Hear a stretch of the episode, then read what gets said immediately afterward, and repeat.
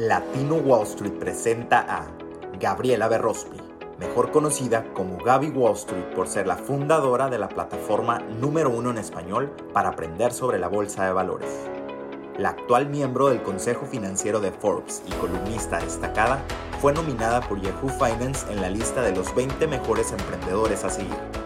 Con sus programas, clases, cursos, libros, seminarios y presencia en redes sociales, Gabriela ha empoderado a millones de latinos en todo el mundo a elevar su calidad de vida y sus finanzas. Desde Perú hasta los billboards de Times Square, Gaby ha sido reconocida por medios y plataformas internacionales como TED, Univision, Telemundo y Latina Magazine como una de las mujeres más renombradas en la industria financiera. Más de una década invirtiendo en la bolsa de valores, Gabriela se ha destacado por rodearse y aprender de los mejores mentores del área de finanzas y del desarrollo personal. Su misión es erradicar la pobreza y crear riqueza generacional para la comunidad habla hispana. Con ustedes, Gaby Wall Street. Hola, hola chicos, ¿cómo están? Eh, soy Gaby y estoy aquí para traerles un audio muy interesante, eh, en realidad muy especial, porque siento que no he estado tan activa con audios esta semana. En realidad eh, he estado con demasiadas cosas, eh, una tras otra. Entonces lo que voy a hacer es algo un poquito distinto, ¿ok? Voy a hacer como una conclusión de las cosas que han estado sucediendo ahora último, ¿ok? Porque Estamos ahora mismo empezando el mes de octubre, ¿no? Estamos recién en la primera semana de octubre y faltan menos de 90 días para que se termine el año. Así que es muy importante estar claros con todo lo que ha estado pasando eh, y eso es lo que les traigo hoy en el audio, ¿ok? Eh, vamos a hablar también de lo que ha pasado hoy, lo que tuvimos hoy, eh, un súper bajón en la bolsa que ya se está convirtiendo como que súper típico y les voy a contar por qué los viernes, pero hoy en particular tuvimos eh, reportes de empleos y al salir mejor de lo esperado es bajista para la bolsa porque simplemente significa que no se espera que las tasas de intereses eh, se pausen pronto, sino lo contrario, porque si no está tan mal como pensamos, entonces esperan que las tasas sigan subiendo, lo cual es súper bajista para la bolsa. ¿Ok? Entonces empecemos. Eh, es, el pasado mes de septiembre, ¿no? Es importante que sepan que tuvimos la peor caída mensual desde marzo 2020. ¿Ok?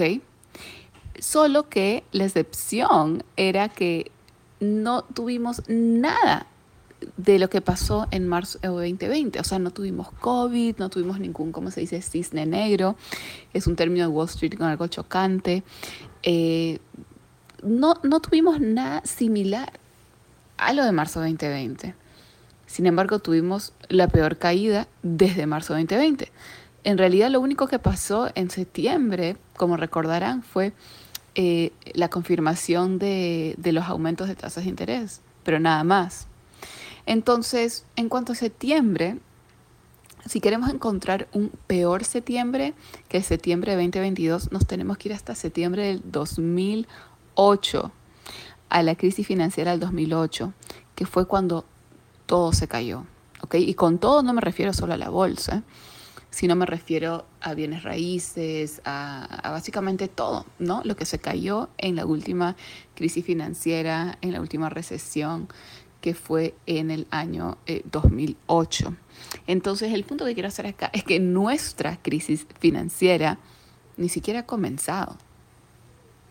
Eh, la pregunta es la siguiente, si el mercado está así en estos momentos, antes de la crisis financiera, ¿ok? Qué tan malo va a estar después. ¿Ok? Porque la mayoría de los inversionistas no se dan cuenta de lo cerca que estamos. Estamos literalmente como en un precipicio. ¿Ok? Entonces, básicamente, terminamos el tercer trimestre, ¿no? Lo concluimos hace unos días y nos encontramos con el hecho que tuvimos tres trimestres consecutivos a la baja en índices. ¿Ok? Es primera vez desde el 2009 que sucede esto, ¿ok? Estamos en camino eh, de básicamente tener el peor año desde el 2008. O sea, el 2022 no se ha visto un año así con estos números desde el año 2008. ¿Ok? Y eh, este cuarto trimestre que ya estamos adentro, ¿no? Cuarto trimestre viene a ser octubre, noviembre, diciembre, podría ser el peor de todos. ¿Por qué? Porque en el cuarto trimestre hay algo que se llama eh, la acumulación de todo lo que ha sucedido durante el año. De hecho, en enero se reportan los ingresos anuales de empresas, eh, no solo del último trimestre, octubre, noviembre, diciembre, sino del anual. Las empresas también tienen lo que son eh, ingresos anuales. Si bien siempre reportan trimestral, una vez al año reportan anual, ¿no? Y en enero es cuando ya se sabe cómo les fue en todo el año. Entonces, eh, por lo que hemos visto este año, pues no se ve nada bueno y eso es para considerar, ¿no? Que este trimestre podría ser el más complicado de todos. Ahora, quiero recordarles algo. Septiembre y octubre eh, históricamente han sido siempre los meses más complicados y más bajistas para la bolsa y ya eso se confirmó este año nuevamente. Eh, increíble cómo los patrones se repiten con septiembre y vamos a ver si eso sucede este mes de octubre, ¿ok? Ahora, lo único que puede cambiar este curso a donde nos dirigimos es que la Reserva Federal cambie de estrategia durante el cuarto trimestre. O sea que este mes o el próximo mes o en diciembre, antes que se termine el año, cambie de estrategia en el sentido que se pase de aumentar tasas a pausar eso o a cortar tasas. Y si hace eso, podríamos tener un rebote, porque eso sería obviamente alcista para la bolsa. ¿okay? De hecho, tuvimos un rebote eh, del mercado bajista en agosto durante el último trimestre, pero el mercado cayó muchísimo en septiembre desde su máximo de agosto. ¿ok? Y todo el mercado eh, bajista tuvo lugar eh, más que todo en el sector de tecnología de agosto a septiembre. O sea, fue como que todo un mercado bajista solo de agosto a septiembre. ¿Por qué? Porque vimos una caída del 20%. Y la definición de un mercado bajista es que tengamos un 20% de caída. Entonces, básicamente, septiembre terminó el trimestre con números rojos, con más bajones, ¿ok? Y como les había comentado, es el mes más complicado junto con octubre. Es como una superstición en Wall Street, de hecho, por si no lo sabían, se los dejo como dato curioso, que eh, los americanos son muy supersticiosos, ¿ok? Y se los digo porque estuve en el círculo del mismo Wall Street por mucho tiempo. Creen mucho en Halloween, el Día de las Brujas y eso. Es en serio, como una cultura con muchas supersticiones. Eh, y octubre es como el, el mes de, de Halloween, ¿no? El mes de brujos. Entonces, eh, es increíble porque las mayores caídas eh, del mercado en la historia han sucedido en octubre, entonces lo ven como un mes embrujado. Así que vamos a ver si esa teoría se confirma este año también. ¿okay? Pero en fin, estas grandes caídas de los viernes como hoy se está convirtiendo como que en un patrón. ¿no? Hay algo en Wall Street también que se llama los lunes negros y que son una posibilidad cada vez que los viernes tenemos una caída fuerte.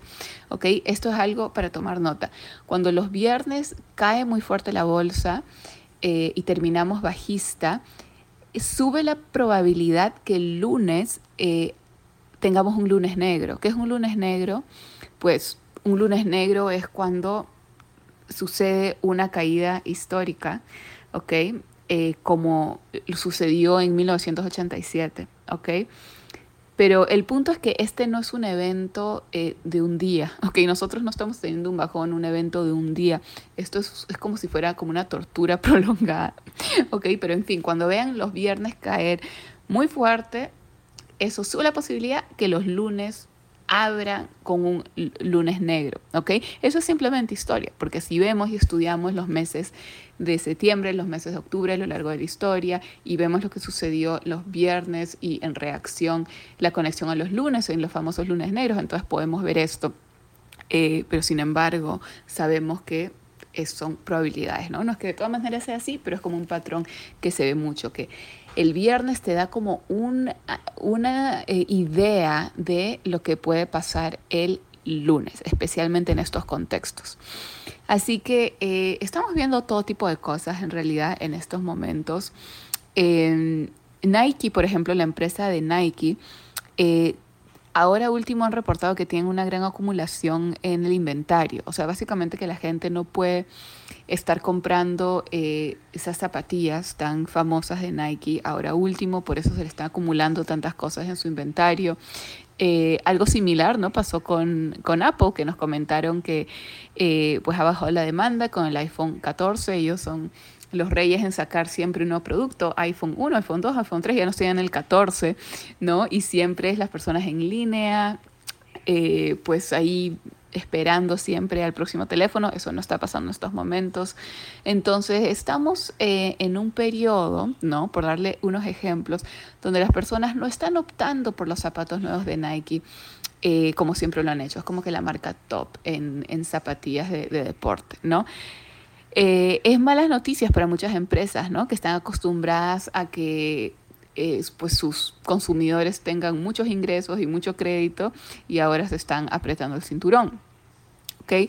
Hemos visto también en varias otras empresas, como la empresa de cruceros, eh, la hemos visto bajar, ¿cómo se llama? Creo que se llama Carnival, una cosa así.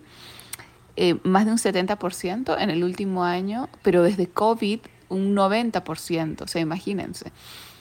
Y todos decían que, ¿se acuerdan las personas que decían en COVID que había que invertir en cruceros? Yo jamás me metí un crucero porque miren cómo están los resultados. Era como lo que dijo Warren Buffett, que él eh, veía unas cosas como las aerolíneas tan, con tanta incertidumbre que, o sea, no estaba nada claro cómo se iban a recuperar o cuánto, ¿no? Y simplemente él estaba, si se acuerdan, vendiendo todas sus, sus inversiones, sus acciones de aerolíneas. Eh, algo parecido pasó con Pelotón, que cayó como un 15% ahora último, ¿no? Eh, pero desde su máximo de COVID, un 96%. O sea, increíble. O sea, la acción está casi desaparecido.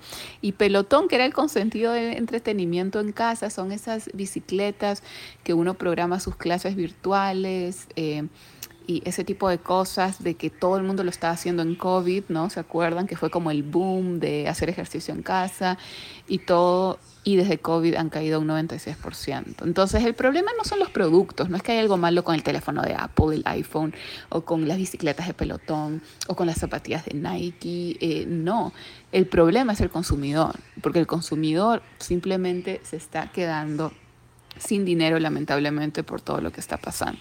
Entonces, en conclusión, el mes de septiembre vimos un Dow Jones que bajó casi un 10%, pero al año ha bajado más de un 20%.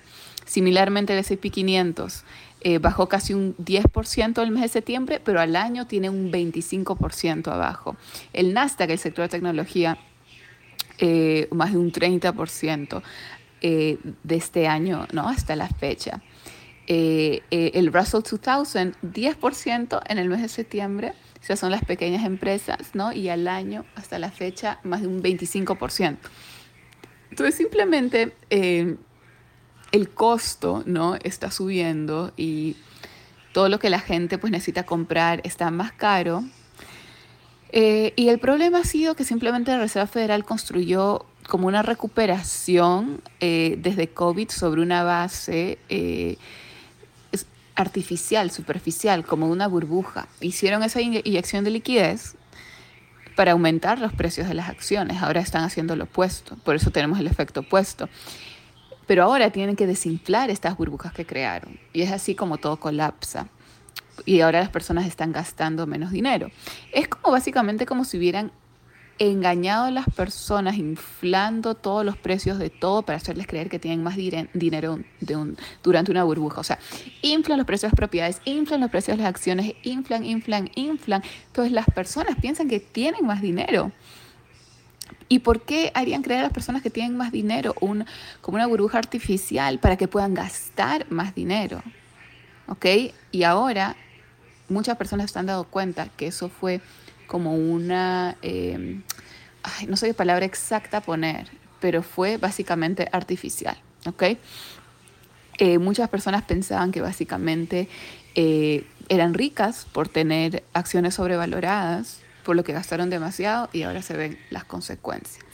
Entonces, la conclusión que quiero hacer con esto es lo siguiente. Simplemente me gusta acá venir a actualizarlos, a reportar los hechos. No es como para ser negativas, literalmente para hablar con hechos, ¿no? Con hechos, patrones, historia, en números, con la realidad. Pero quiero decirles algo. Se avecinan los tiempos de mejor oportunidad que vamos a ver en la historia. El 2008, ok, yo entré a la bolsa en el 2009. Si no hubiera sido por el 2008, yo no estaría donde estoy. ¿Ok? No tenemos un bajón así y no vemos las cosas como están desde esos tiempos. Entonces estamos regresando a esa oportunidad, pero ahora va a ser aún más fuerte lo que va a pasar porque se vienen las cosas acumuladas. ¿Ok? Entonces, estamos en el momento perfecto para aprender, para ponernos las pilas, porque lo que se va a venir en los próximos meses, tanto como a final de año, como al empezar el año va a ser histórico y va a ser, van a ser momentos que no te vas a querer perder y no vas a querer ponerte a, aprender, intentar entender todo esto, sino ya vas a querer estar adentro del juego para poder tomar acciones correspondientes que van a ser únicas y que no se van a ver, Dios sabe hasta cuándo, ¿no? Pueden ser otros 10 años, otros 15 años, otros 20, o sea, que no se les vaya la vida, ¿ok? Esperando las oportunidades. El mejor momento para invertir en la bolsa fue ayer, el segundo mejor es hoy, ¿ok? Estar adentro, entender cómo funcionan las cosas y tomar acción es muy importante. Y más aún con lo que se viene, vamos a tener demasiadas oportunidades. Ya tenemos buenas oportunidades, pero con lo que va a pasar vamos a tener cada vez mejores oportunidades y como saben y aprendemos de los más grandes, nadie se mete a invertir todo en uno, ¿ok? Sino poco a poco, parte por parte, ¿ok? Para esa manera ir ponderando tus inversiones, que es básicamente te metes primero con el 10% tu capital, luego con otro 10%, luego con otro 10%, así sucesivamente, para que el promedio de eso sea mucho más atractivo que si te metes con todo lo que tienes ahora o en un mes, no se puede hacer eso. Tenemos que ir siguiendo nuestra estrategia, que eso fue algo que aprendimos en, la clase de maestría hoy acerca de crear nuestro plan, nuestra estrategia y todo ese tipo de cosas.